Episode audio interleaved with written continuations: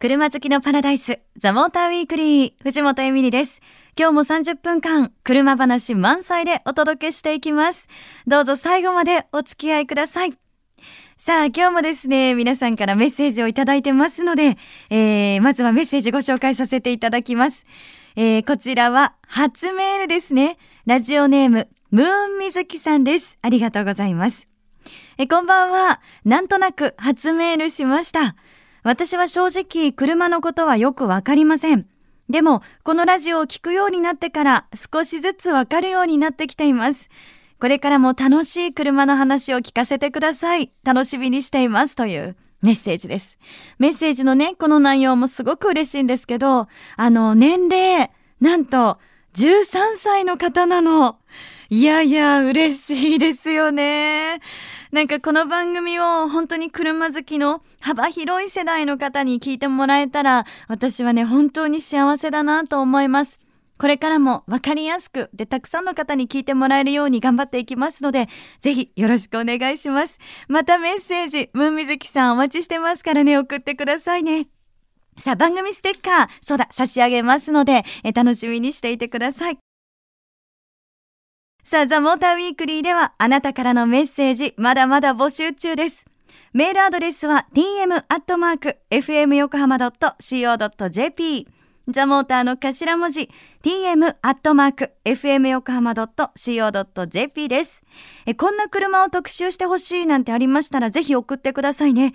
具体的な車種を書いていただけると嬉しいです。採用された方には番組オリジナルステッカーをプレゼント。たくさんのメッセージお待ちしています。FM 横浜ザ・モーターウィークリー藤本エミリがお届けしています。さて今日の放送はですね、フランス車の魅力についてお送りしていこうかなというふうに思ってるんですけど、まあ、あの私はアメ車のオーナーなんですけど、フランス車もすごく魅力的だなっていうふうに前から感じてました。なぜかというと、このザ・モーター・ウィークリーの DJ を担当してまだ間もない頃、まあ、ちょうど1年目だったんですけど、番組の連動企画で、プジョーの車に乗ってドライブしようっていうね、あの動画撮影があって、それをたくさんさせてもらったんですね。で、その当時はあの車について今以上に何もわからなかったし、で、あの、それまでこうフランス車に乗るっていうチャンスもなかなかなかったので、もうほぼ初めてのフランス車でのドライブみたいな感じだったんです。で、いざ実際に運転してみたら、その、あの、なんて言うんだろう、フランス車の乗り心地が、とってもね、こう、優しい乗り味だなーっていう風に感じたんですよね。で、それがすごく心地よくて印象に残ったんです。で、デザインとかインテリアとかもすごくね、おしゃれだしね。あの、特にプジョーの RCZ、この車にも乗せてもらったんですけど、こうなんかダブルバブルルーフっていう屋根からこうリアウィンドウにかけて車両の中央がこうくぼんでて、まるで波をね打ってるような綺麗なデザインだったりとか、こういうのって本当あの他では見たことなかったので驚きでした。まあなんかそんな形でプジョーのラインナップ車ほぼ全部にねあの載せていただいて動画撮影をさせていただきました。まだ残ってますよねきっとね。はい。皆さんよかったら ぜひ見ていただけると嬉しいです。ちょうど3年前ぐらいになるのかな。今よりも若い私ですがぜひ見ていただけたらなと思ってます。さあ、ということで、え今日はですね、この後、あの、具体的にフランス車、車種を挙げて、その魅力に迫っていきたいな、なんて思ってます。どうぞお楽しみに。藤本エミリのウィークエンドチェッカー。今回はこんなお得な情報を見つけてきました。川崎、横浜で BMW 正規ディーラーを展開しているニコル BMW では、12月21日までウィンタースペシャルキャンペーンを実施中です。BMW1 シリーズ、3シリーズ、5シリーズの制約で、1シリーズは1万円、3シリーズは3万円、5シリーズは5万円分、それぞれニコル BMW で使えるアクセサリークーポンがプレゼントされます。さらに今なら1.99%特別低金利ローンも実施中です。憧れの BMW をお得に手に入れる今年最後のチャンスです。詳しくはニコル BMW のショールームやホームページでチェックしてみてください。藤本エミリがお送りしています。ザ・モーターウィークリー。さて、今日はフランス車、その魅力に迫っていきたいなという放送なんですけれども、えー、お話を伺うのはこの方です。モータージャーナリストの岡崎五郎さん来てくださってます。よろしくお願いします。ご無沙汰してます。よろしくお願いしごます。無沙汰してます。あのー、五郎さんもね、本当にフランス車好きっていうのをお話を伺ってますけど。いや、僕ね、そういうふうに思われてるみたいだけど、うん実は自分ではあんまり意識してなくて、ええまあ日本車も好きだし、ドイツ車も好きだし、イタリア車も好きだし、ええアメ車もフランス車も好きなんだけど、ええただここ、確かに最近、フランス車が続いてるなというのは確かにある。あ、自分の乗っている車が。うん。え、それは好きなんだからじゃないんですか？そうなんだろうね。なんか、ちょっとこう、やっぱり年齢とかね、うん自分の置かれてるこう状況、ライフステージとかで、車の好みって変わってくるんだよね。ああ、うん。じゃあ今、五郎さんが置かれてる状況は、フランス車のような状況ってことですか？そうだと思う。なんかすごいおしゃれじゃないですか？いやいやいや、あのね、うん。でもフランス車っておしゃれってよく言われるけれども、うん。確かにおしゃれっていうのもすごくあの重要なポイントなんだけれども、もう一つ、なんか乗ってて体が楽とか、ええ。精神的にあのトゲトゲしくならなくて、はいはい。なんかこう穏やかな気持ちになれるとか、うん。そういう良さっていうのもあるなって改めてね最近感じてるんですよね。そうなんですね。私ね、あのー実際にフランス車ここ何日かで、あの乗せていただいてたんですよね。で、あの、まず乗ったのが、シトロエンの C4 ピカソとグランド C4 ピカソだったんですけど、あの、グランド C4 ピカソに乗った時に、すごいその加速が滑らかで、その心地いいなっていうのを感じました。あの前からエビーさんは、うんあの1.6リッターの直4ターボがええ。大好きだ大好きだって言ってたよね。あ、私そうだったんでしたっけ、うん本人がそうだったんでしたっけってコラですけど。RCZ もそうだし、RCZ も良かったですね。であと、まあ、DS3 とかもね、うんうんあの僕は今 DS3 カブレア乗っててあのエンジン積んでるし、うん結構あのエンジンは確かに気持ちいいんだよ。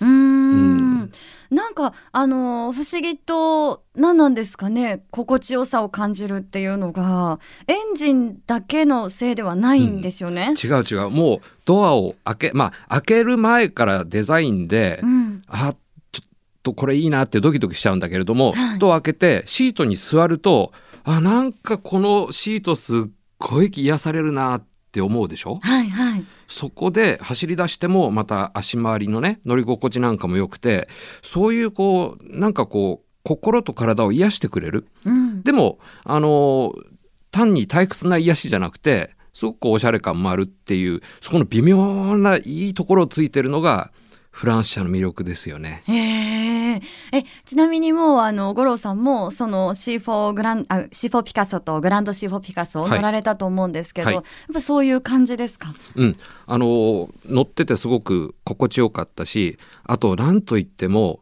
室内が明るいでしょ明るかった、明るかったです。あの何でしたっけ？パノラミックガラスルーフ、はいってやつですよう、うん。ね、、あの後ろの方もガラスだし天井がね、うん。で運転席と助手席のあの頭上のところも頭の上まで窓ガラスが伸びていて、はいはいええ。でしかもあの A ピラーって言って一番前のピラーがすっごく細くて、えもうなんかあのー本当にパノラミックな視界でさんさんと降り注ぐ太陽の光を浴びながらドライブできるというのはちょっとあの車じゃないと味わえない魅力ですよね。うん。あのどこまで行くんだろうなって最初すごい驚きました。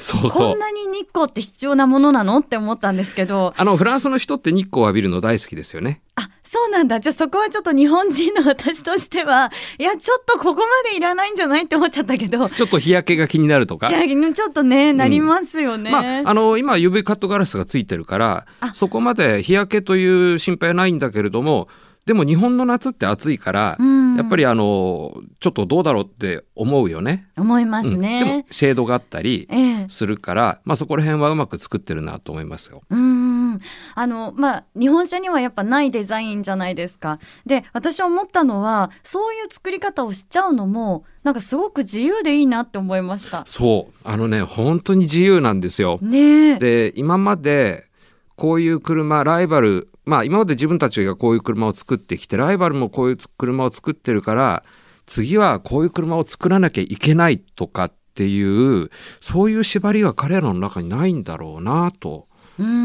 要するに今自分たちが作りたい車はこれだっていうことで出してきてる感じがしますね。なるほど。これだっていうじゃあ主張があるからこそできるものなんですかね。あの C4 ピカソの場合はとにかくそのまあ室内の広さでミニバンとしてのその機能っていうのもそうなんだけれども乗っててえー、気持ちがいいそれはあの光の取り入れ方とか乗り心地とか走りとか全部含めてなんか中に乗っている人たちをすごくこうハッピーな気持ちにさせたいなということで彼らが、えー、考え出した車ですね。うんまあそのハッピーな気持ちってなんかちょっと私もわかる気がしてあのもう一台プジョーの308であと308の SW にも乗ったんですけど特にその SW に乗った時に私すごくね優しい気持ちになって幸せだなって思ったんですね。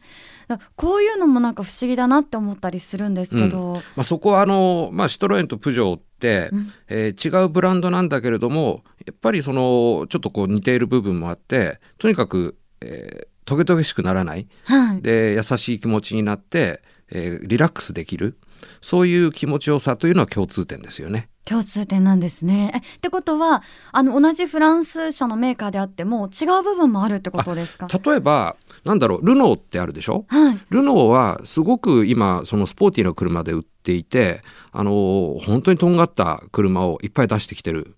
そういうこうスポーツ性みたいなのも、えー、フランス車の一面でいや実はね、うん、F1 ドライバー一番今まで多いのはイギリス人ですけど次イタリア人で次フランス人なんですよ。はい。だからそのモータースポーツに対する取り組み方ルマン24時間もあるでしょ、うん、あのフランスってやはりモータースポーツ大国という一面も持ってるからあの癒すだけじゃなくて走りスポーティーな走りというのももうやる気になればできるというね、えー、そのそのなんか振り幅の大きさもすごくいいなと思いますね。うん、まあいかようにでもなるぞということですかね。うん、うん、そうです。ただねその308この間エミさんも乗ったと思うんだけれどもあのあのくらいの車になるとなんだろうなやっぱり王者ゴルフに対してどう戦うかっていうのを彼らはすごく真剣に考えたと思うんですよね。はいでゴルフと、えー、同じような車を作っていたら自分たちの存在意義はない。じゃあどうやって変えていこうかと。ということで出来上がってきたのが308だと思うんですよ。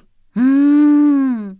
そうなんですか、うん、あのねすごく質感が上がったじゃないですか。はい。で乗ってみても静かで乗り心地よくてハンドリングもいい。これは明らかに基本性能でゴルフに負けたくないゴルフを抜いてやろうっていう気持ちなんだけれども一方でやっぱりデザイン外とか中とかやっぱりゴルフと全然違うでしょ？う。うんまあ確かになんかそこもフランス社らしさなんですかね。うん、あのものすごく思い切ったデザインをしていて、はい、特にインテリア本当にあれスイッチないよね？うんなかったですね。あれだけその大胆にそのいろんなものをそぎ落としていってでえー、シンプルにしながら何かその質感みたいなものを高めてすごく豊かさを出すっていうアプローチ。これがまあやっぱりデザイン大国フランスおしゃれな国フランスそれをまあ、まざまざと見せつけられた感じがしましたね。へえ。なんか私だとその308はよりなんかシンプルな印象になったんですよね。うん、でゴルフもシンプルな感じがしたのでなんか正直に言うとまだその違いがちょっとね伝わってこないのかもしれないです。なるほど。ドイツ車とフランス車って言われるとなんとなくわかるんですけど。なんかそのインテリアも違うんだよっていう部分が、うん、こうシンプルな上質さっていうのがまだ理解できないのかもしれない未熟なのかもしれないですね。うん、なるほどね、うん、あのスイッチの多さで豪華さを競うっていうのは昔ラジカセってあったでしょ、はい、昔のラジカセまあ、エミリーさんと僕は世代が違うんだけれどももう死ぬほどいっぱいスイッチがついてるのがもうすごくかっこいいなと思って、うん、高級だなと思って買ってたわけ、えー、でも今 iPhone みたいなものが出てきてどんどんこうそぎ落としてボタンも減らしてっていうようなものがなんかかっこいいんだよっていうねデザインのトレンドになってきている。それを308っていうのはちょっとこう車としてはかなり先取りしてきたなと。えーそこがね僕はちょっとね、あのー注目してるしエミリーさんももう一回ちゃんと見てうん。その良さっていうの分かってほしいな。わかりました。やっぱ今の言い方ですよね。なんかそういうふうに言われると、はい、わかりました。見ますってなっちゃいますもんね。はい。